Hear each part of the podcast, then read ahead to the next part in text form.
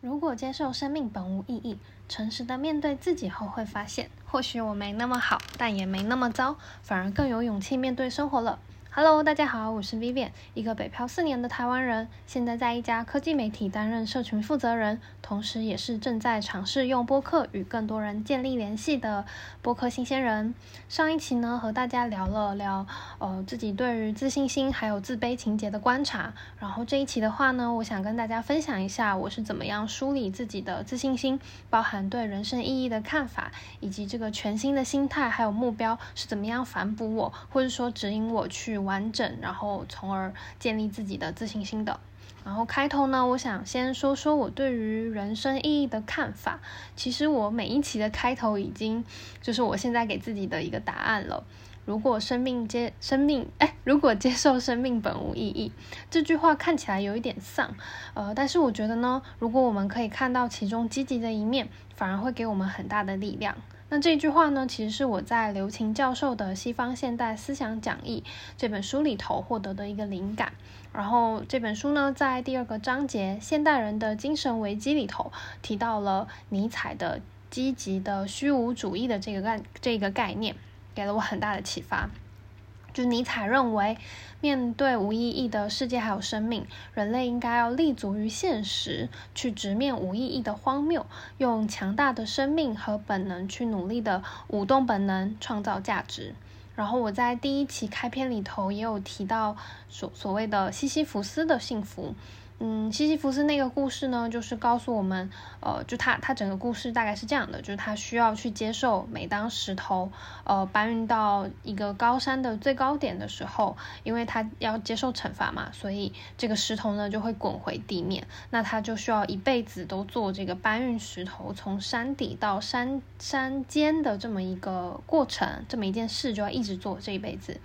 那西西弗斯呢？其实选择接受了这个事实，然后在每一趟搬运石头的过程中，都努力的欣赏沿途的美景还有美好。那想一想呢，其实就是我们现在生活的一个隐喻。我们生活的现实，呃，又何尝不是日复一日的在运转着呢？和整个宇宙相比，呃，我们其实很渺小。每一天，每一个平凡的一天，积累起来就是我们所谓的生活啊。所以。呃，呃，而且重点是说，是说，是说，是说，我们呃都需要去接受，就是生命的一个衰退。就有一天，如同大自然其他的生命一样，我们也会回归自然，成为尘埃。我们的每一天和每一个人的相处，和自己的相处，所做的工作，其实本质上，或是说用一个更宏观的角度来看，它就是。嗯，不停重复的，日复一日的去做这些事情。如果跟整个大自然相比，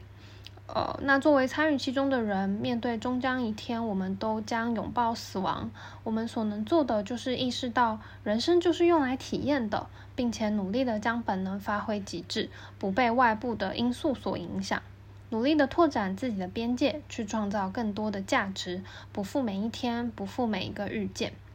然后，OK，那。到这里呢，我就找到了我所坚信的一个信念，就他给了我一个灵感，就是我是来体验人生的，我想尽可能的打破自己的限制呢，去创造价值。然后另外一个点就是，其实我之前在我的第八期里头，在聊关于天命的这个话题的时候，我也有提到，就是在一路的摸索之后呢，可以赋能别人，支持别人去实现他们的愿望，对我来说是很有意义跟能量的。那结合这两个点，我就更加渴望的去，希望去了解自己到底是，呃，到底能成为什么，然后又能为别人带来什么。就我觉得这两个信念 somehow 是非常互补的。然后，呃，唯有我愿意自己的打开我自己，然后去体验人生，我才能够去体验其中的那些挣扎、那些惰性、那些私心。那也只有如此呢，我想我才能够更好的去共情别人，提供更多能量。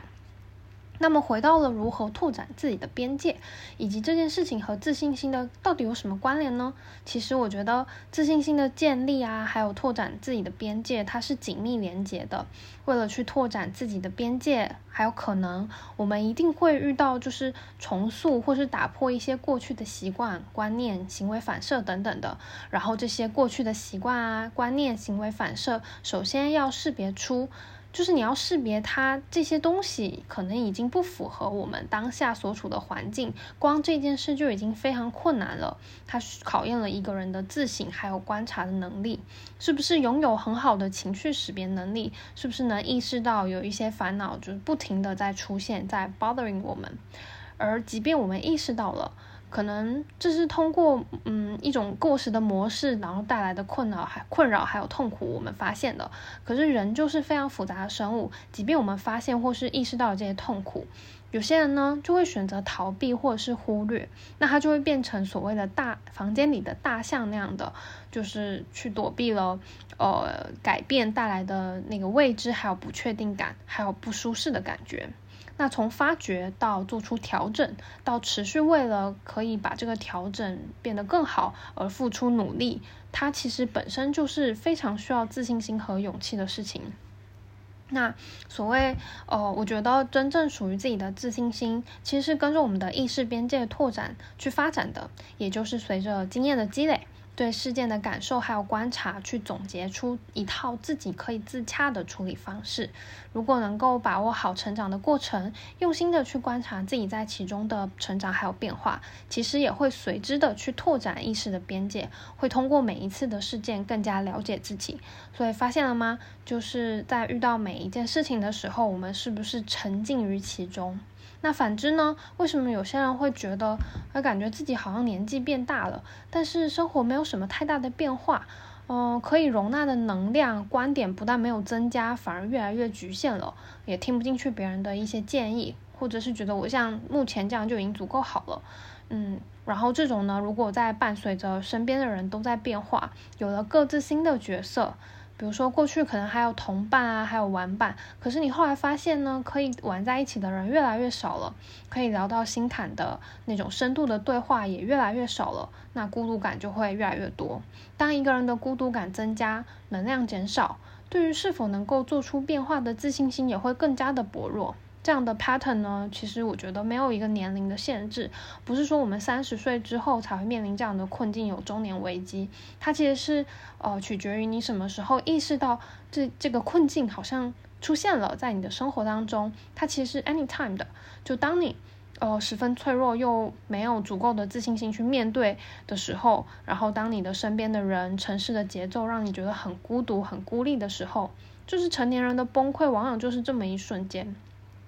那这个 timing 呢？这个点可能对我来说就是一个危机点。就比如说，像我准确的回想的话，我觉得二十六岁时候的我呢，就有这种感觉，就是面对很多事情的时候都有那种无力感。然后很多时候看起来好像表面很有能量，然后但是其实自信就是，其实我的内心是非常敏感然后自卑的。那我现在回想二十六岁那个节点呢，我就会觉得它就是我的一个。危机，然后我我其实还蛮感谢自己在二十六岁的时候就有发现到这个这个所谓的危机吧，嗯，然后哦，那那我后面就会想知道说，所以到底要怎么建立自信心呢？就是前面提到的，它其实是一个相辅相成的一个存在。就回想一下，我们以前，呃，那些有自信心的时候，其实往往就是面对我们知道该如何解决，该采取什么样的行动，而且有能力，呃，合理的去预估还有判断结果的事情。对于这些事情，我们会用，哎，它大概率。可以怎么怎么样，这个说法来去形容。而我们建立自信心的地方，其实回想起来，大多数也是靠外部的学习借鉴来进行模拟，然后取得经验和成果，再一点一点建立自信心的。但是呢，这类型的事件其实往往都没有涉及到本质，或者说它都没有太复杂，并没有涉及到你价值观的一个重建。这个学习路径呢，更像是从别人的结果去进行往回的推导。比如说，一个项目该怎么做，一个冲突该说什么话来解决，该怎么样去安排一个约会，说什么话能讨人欢心，一个面试，一份简历该如何撰写才能获得青睐，就是这种非常形式化的任务或是事件。其实我们会发现，它真的就它天花板其实还挺好触达的，因为它都是一些形式上的东西。可是，呃，如果说我们的自信心只是建立在这些形式上的任务的话，我们会发现，当我们面对一个全然未知的领域的时候，我们是缺乏能动性，还有缺乏那种自。就是激发自我潜能或是本能的这个机制的，就是我们我们没有没有这一块，然后也不知道怎么做，所以我们自然而然就会去缺少对于一个事件去延伸它价值的一个能力，缺少了创意啊创造的能力，所以这也就是为什么呃，就是如果你觉得你的比如说工作啊，或者说你跟别人的相处一直都没有办法进入到下一个 level。的话，就是没有办法更亲密，或者说没有办法去有一个突破的话，那我觉得可能我们可以去通过这个机会，好好的反思一下，是不是呃在建立自信心、在建立能动性的这个领域呢，我们缺少了一些练习。嗯。然后，呃，但其实我觉得，就是刚起步的时候，当我们把那些形式上的解决方案在学习好的这个过程当中，因为解决事情呢，我们也确实看到了回报，那自信心就一点点的建立起来了。然后我觉得它是一个必经的过程，而不是说哦这这样子的一个形式是不好的。我觉得它都是每个人需要经历的。但是呢，生活上的事件呢，它的难度还有复杂性会一直的递增。它有点像是玩游戏升级打怪一样，就人生就像是。玩游戏，然后打怪，然后不会一直有参照对象去提供我们所谓的正解。比如说，我们呃可能在工作上会从一个基层，然后逐渐的变成一个小的 leader，然后承担更多的责任。我们也可能从一个人的单身生活变成两个人，甚至有更多人的参与，需要磨合，需要调协调。这中间发生的挑战，因为它足够的复杂，然后它是不会有正解的。但是，当我们不知道该如何去解决这种很复杂的挑战的时候，有自信还有没有自信的人所做出来的抉择，可能还有结果，可能就就会是截然不同的。那怎么样判断自己是真自信呢，还是假自信呢？我发现，通过面对一件事情，一个人的心态呈现，是就是有很可以很直接的看出来。然后这里呢，我想去引导出我的另外一本，就另外一本书，也给我很多反思还有帮助的书籍吧。它叫做《终身成长》。那《终身成长》这本书呢，里头提到了人们有两种思维方式，一种呢叫成长性思维，一种呢叫固定性思维。这两个心态呢，在面对新的挑战的时候，最一开始你是看不出来的，就是你看不出来谁到谁是拥有成长性，谁是拥有固定性，因为大家都呃雄心壮志，都非常的有 energy，在最一开始的时候，大家呈现的都是呃我有能力，我很自信的这一面。但是随着就是开始解决事情了，真的你真的遇到阻碍的时候，这两种思维会有截然不同的表现。成长型的思维呢，它会更注重过程，然后固定型的思维呢，更注重外部的反馈还有面子，并且急于证明自己，生怕自己就是不够 qualified 的这件事情被其他人发现了。然后，呃，那为什么会有这两种思考路径呢？嗯，我觉得，呃，里面有提到，就是它其实是对这两种思考模式对于失败的定义不同。对于成长型的人来说呢，失败就只是一种行为的结果；但是固定型思维的人呢，会认为失败是一种身份的象征。成长型的思维更能享受体验成长的过程，坚信一件事情，即便在无法，就是即便现在没有办法成功，但是只要不停的努力。也能一直往那个目标去前进。那在不断努力的过程当中呢，随着一点点的进步还有问题的解决，他就可以通过这样的机制去反哺自己的自信心。那在未来呢，面对任何复杂或是不确定的挑战的时候，成长型的人格或是思维呢，他就可以通过这样的机制呢去应对，从而拥有更加广阔的机会还有人生，也会体验到更丰富的感受。然后书中呢也其实也提到，就是呃每个人其实都是这两种思维的混合体，没有说一个人就都是成长型，或是一个人都是固定型。它其实跟过去的经验也很相关，就可能我们在某一个领域是成长型，然后在某一些领域又是固定型。比如说像我自己举例，我在工作上呢，我我是。我我本来我觉得我本来是固定型的，其实，然后我是通过了一些调整，把自己变成成长型，然后有一个有一段时间呢，其实我在维系感情方面呢，我是很固定型思维的，然后，但是我也是通过就是，哎，我在职场上这个调整给了我信心，然后我就现在呢也去接受了说，哎，我在感情里头好像是固定型思维的思考方式哦，然后我去做了一个调整，它就它就像是嗯。我我已经我我可以去很坦然的去接受，说自己在某一些领域拥有固定型的思维，然后去像拨云见雾那样。我相信呢，有一天也可以通过我的努力或者是我的一些尝试，去了解其中的意义，转化成我自己的能力。所以这边就给了一个小结，就是呢，首先呢，我们可以先了解，其实思维都有，就是有这两种思维的运作方式，然后我们可能去，我们可以去反反反反思一下，然后去看一下自己，说我到底在哪一些领域呢？我是固定型的，然后我应该去去识别说那个身份或者是那个失败对我来说是意义是什么？为什么我会有执念？就是一个很好的开始。那具体到实操层面呢？我觉得我可以分享一下我在职场上面的学习还有发现。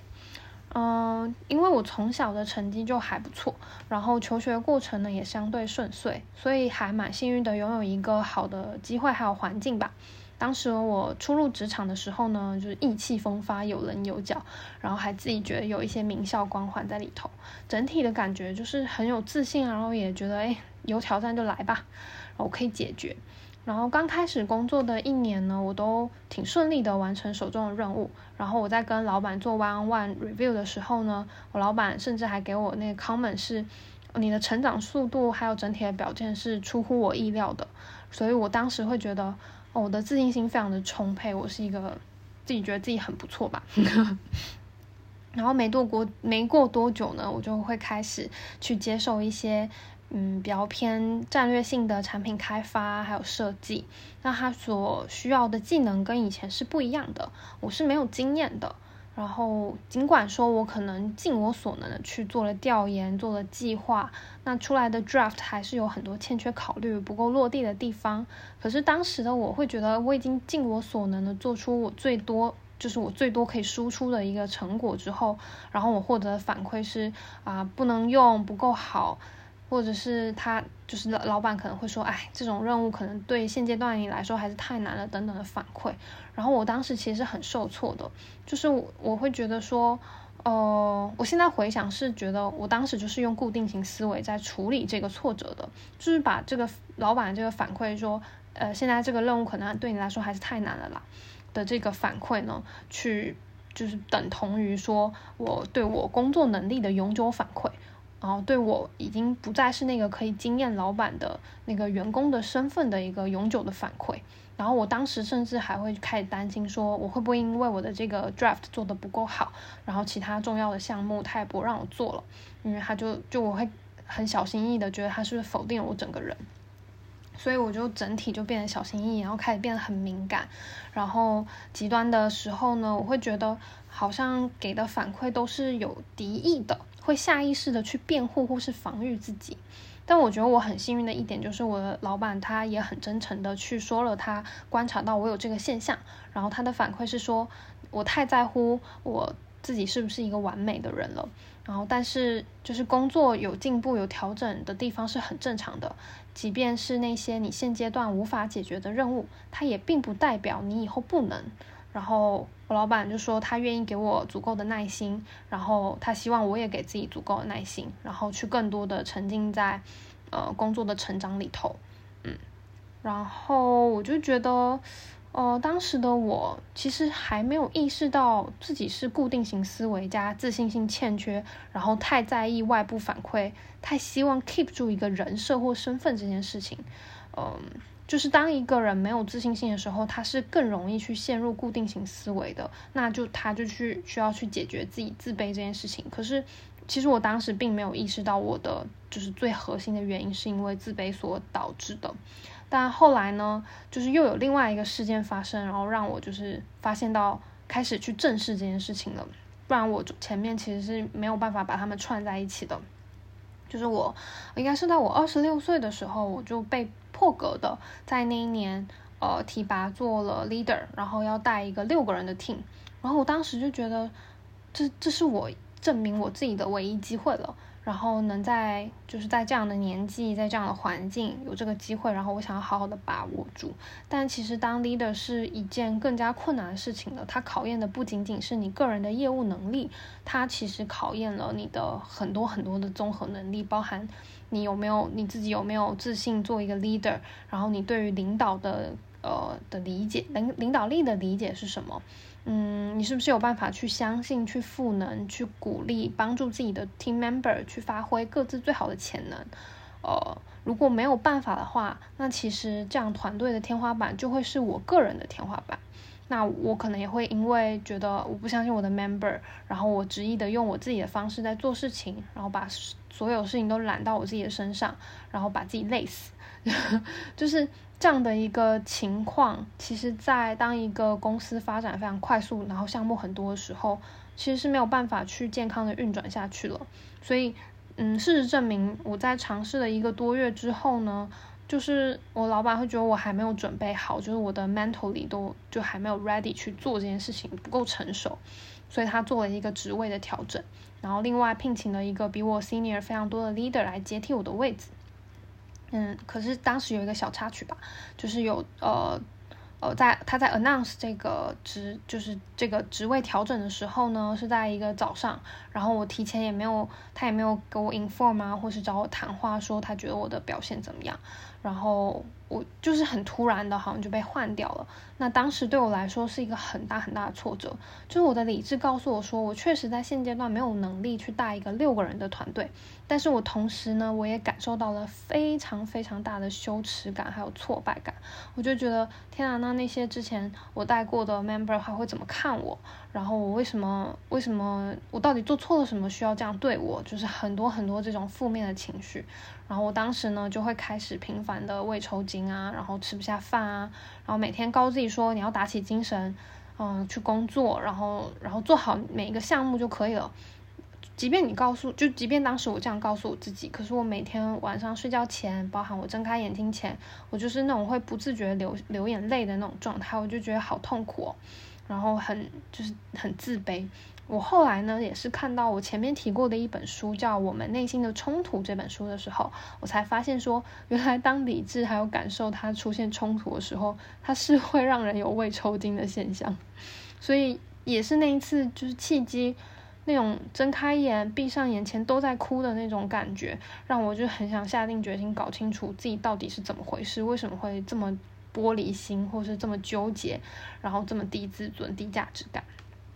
就当时那状况是，比如说我的朋友啊，我身边的人去去鼓励我，去告诉我，然后去觉得，呃，甚至为我有一点小小打不平等等的，我都没有办法去接受，我好像很不错，我就觉得我是一个很失败的人。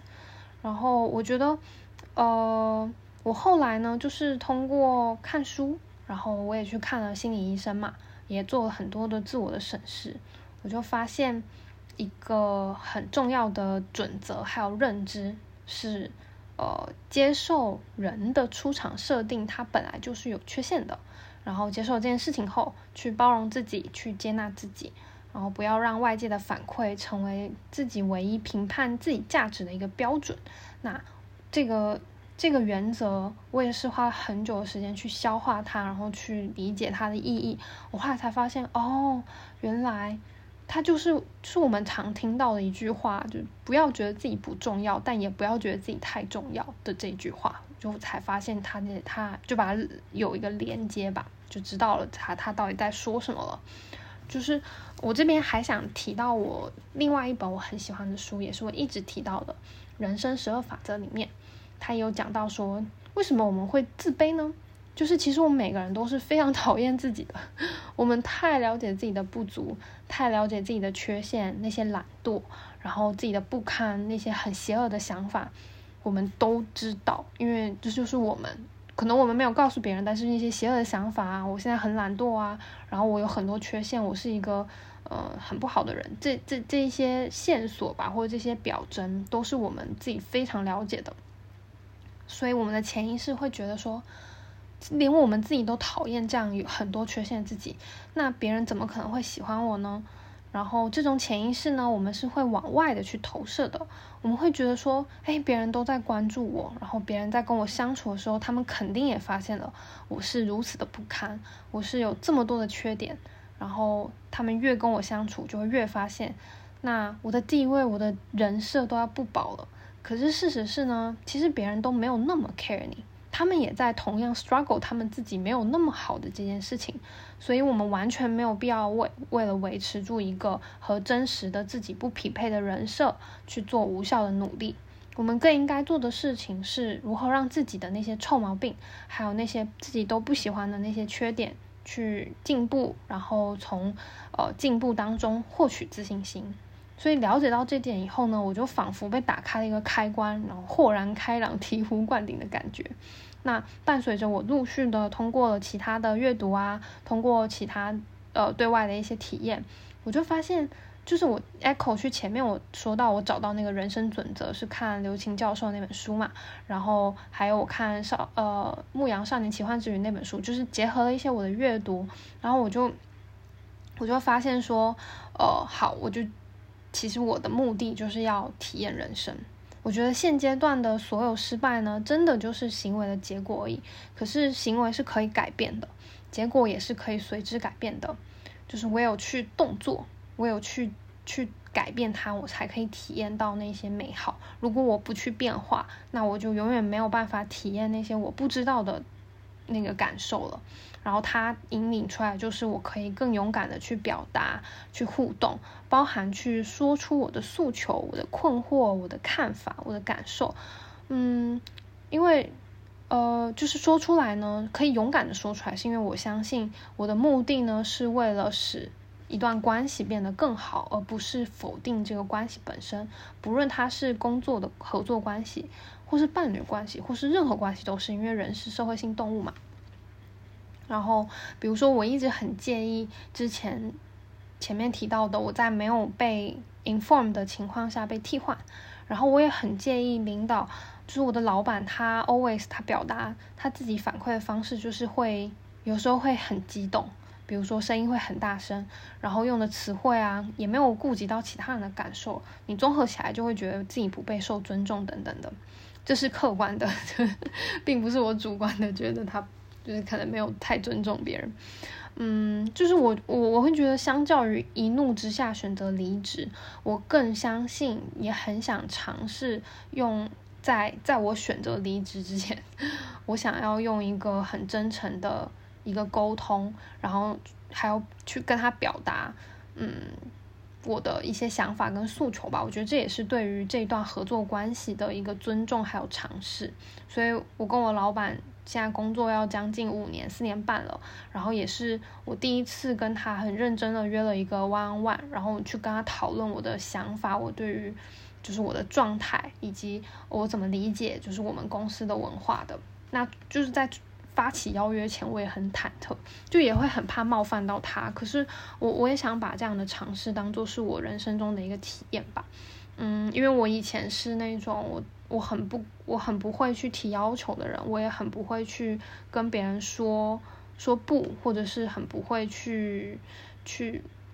就没有办法去很好表达自己，就永远很想要去保持一个我很完美、我很 nice 的一个一个一个一个人设在那里。嗯，